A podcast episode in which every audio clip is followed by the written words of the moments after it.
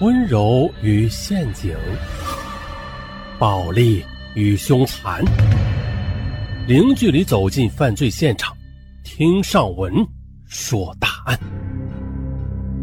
本节目由喜马拉雅独家播出。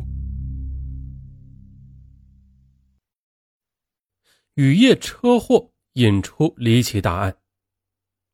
福建南平市的冯金土先是撞车逃逸。开出四点三公里之后，惊慌失措之时，车子又翻入水沟。冯金土在案发八个多小时之后，来到当地交警大队投案，自称撞人逃跑。车子翻入沟底后啊，又起火。他称此前撞过人，但是是否被撞死或者撞伤，他不得而知。然而，就在警方前往翻车现场时，发现惊人的一幕：在距离翻车现场两米开外的地方。竟然躺着一具年轻的裸体女尸。这裸体女尸是谁呀？与冯金土的逃逸是否有关联？冯金土称，这裸体女尸他真不知道是谁，他当时只是撞了人，那身边根本没有出现过什么裸体女尸啊。况且啊，他再傻也不会让裸体女尸出现在自己车边，然后再来报警的。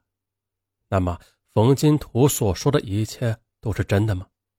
如果是真话，那他翻入沟里后，车子边上这具裸体女尸又作何解释啊？案情一度陷入僵局。二零一三年五月底，案情在历经八个多月啊艰难的反复侦查与深度调查后，终于还原真相，并且多达三名涉嫌多项罪名的犯罪分子被一一判决。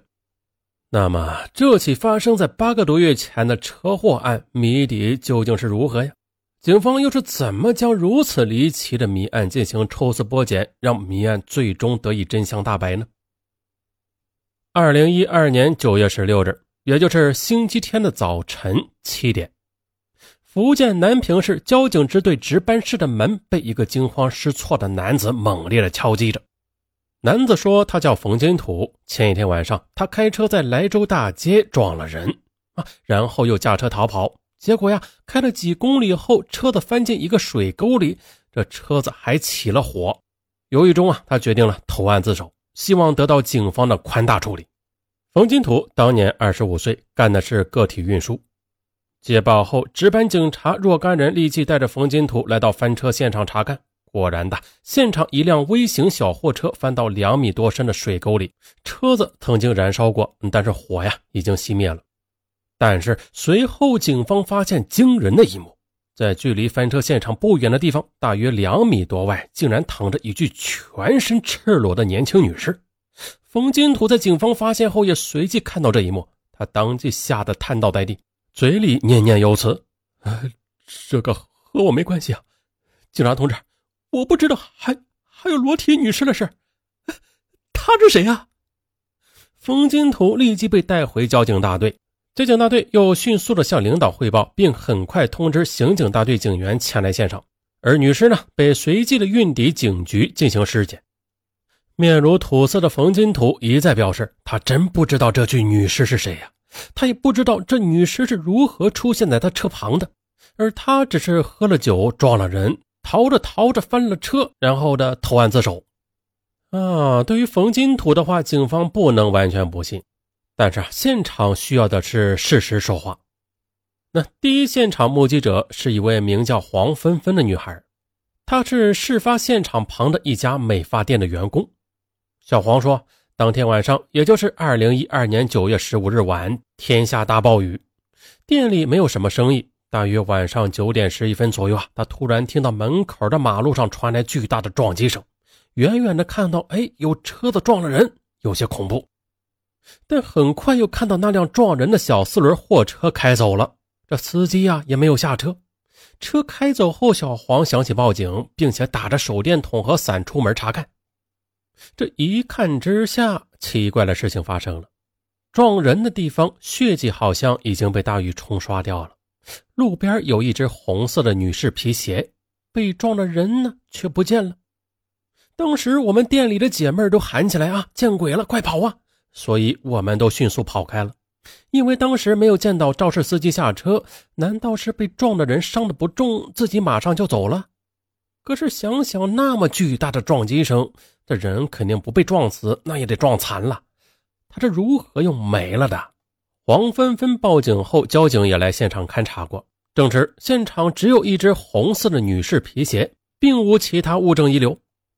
嗯，再回头审冯金土，冯金土说他的确是撞了人，但现场的人到底跑哪儿去了？是死是活，真不清楚。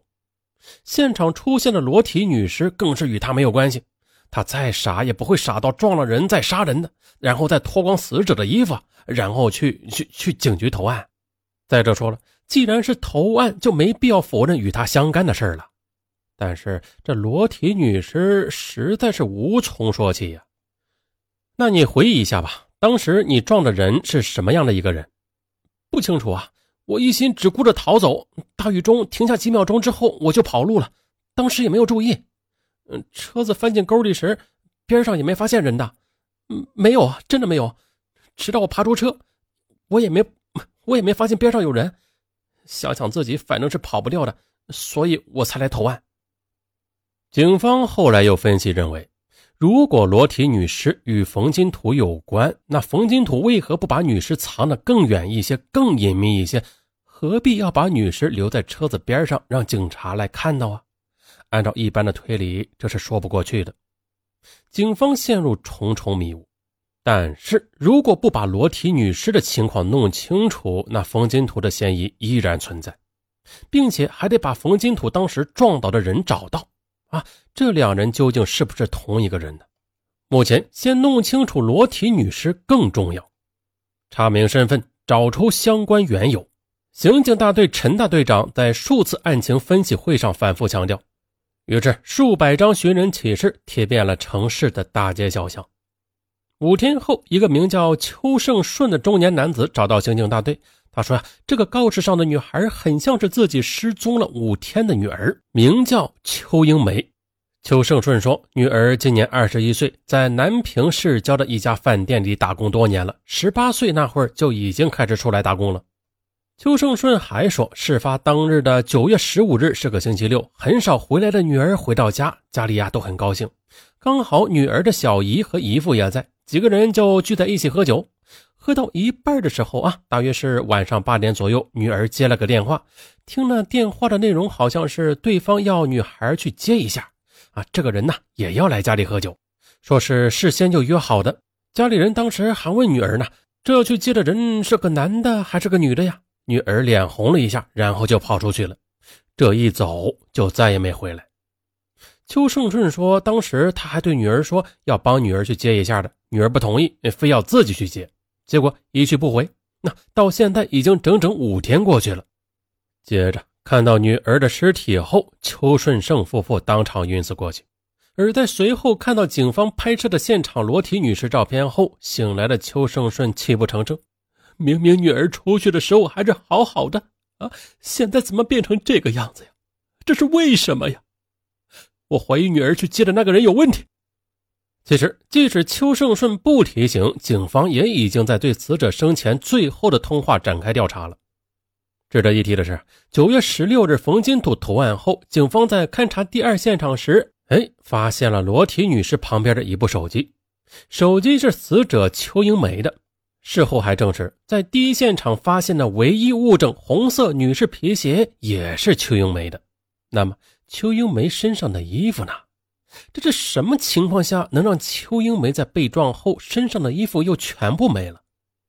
啊，被撞后又发生了什么事啊？冯金土的供词是否在说谎呢？有侦查员认为，啊，警方目前锁定的一名嫌疑人就是与邱英梅最后通话的人。名叫贾瑜。贾瑜，啊，这名字挺有意思。呃，贾乃亮的贾，嗯，多余的余，啊，余下的余，甲鱼，啊，男性，今年二十三岁。呃，从当时理发店的员工黄芬芬的报警情况来看呀，甲鱼具备一定的作案可能性。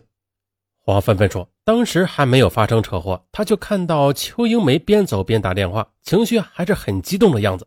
不过他电话里边具体说的什么不知道。警方由此推测，这贾鱼与邱英梅是在谈恋爱，两人关系可能已经发生变化。贾瑜想甩了邱英梅，但邱英梅不答应。电话约定吃饭，可是贾瑜又没有到。嗯，邱英梅很气愤，就一直在打电话。两人在电话里发生了争执。那会不会是贾瑜他见甩不掉邱英梅，便在此前呢雇佣了犯罪嫌疑人冯金土？然后呢，与冯金土合谋，在雨夜里把邱英梅约到莱州大街亭子会面。这冯金土驾车制造车祸，将邱英梅撞死，而贾瑜呢脱离干系。当然了，这只是想象。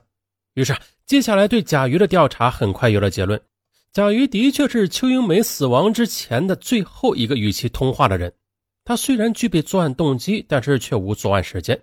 当晚呢，他和邱英梅通了电话，一直找不到那个大街上的亭子。他说：“我不来吃饭了，你家里好难找啊。”于是他就挂断了电话。而邱英梅呢，再次拨过去，两人在电话里边争吵啊，都是为了找不到地儿的事儿在吵，没有其他的事儿。贾瑜说了：“我和邱英梅也不是谈恋爱，就是一般的同事关系，我没有必要为了一个找不到他家所在地的理由去杀了他吧。再说了。”我想杀他，我还找不着地儿呢。警方对贾瑜所说的话进一步查证，发现了贾瑜果然没有作案时间。车祸发生时，贾瑜正走在回宿舍的路上，这一点有人证明了，并且呢，贾瑜和冯金土根本不认识。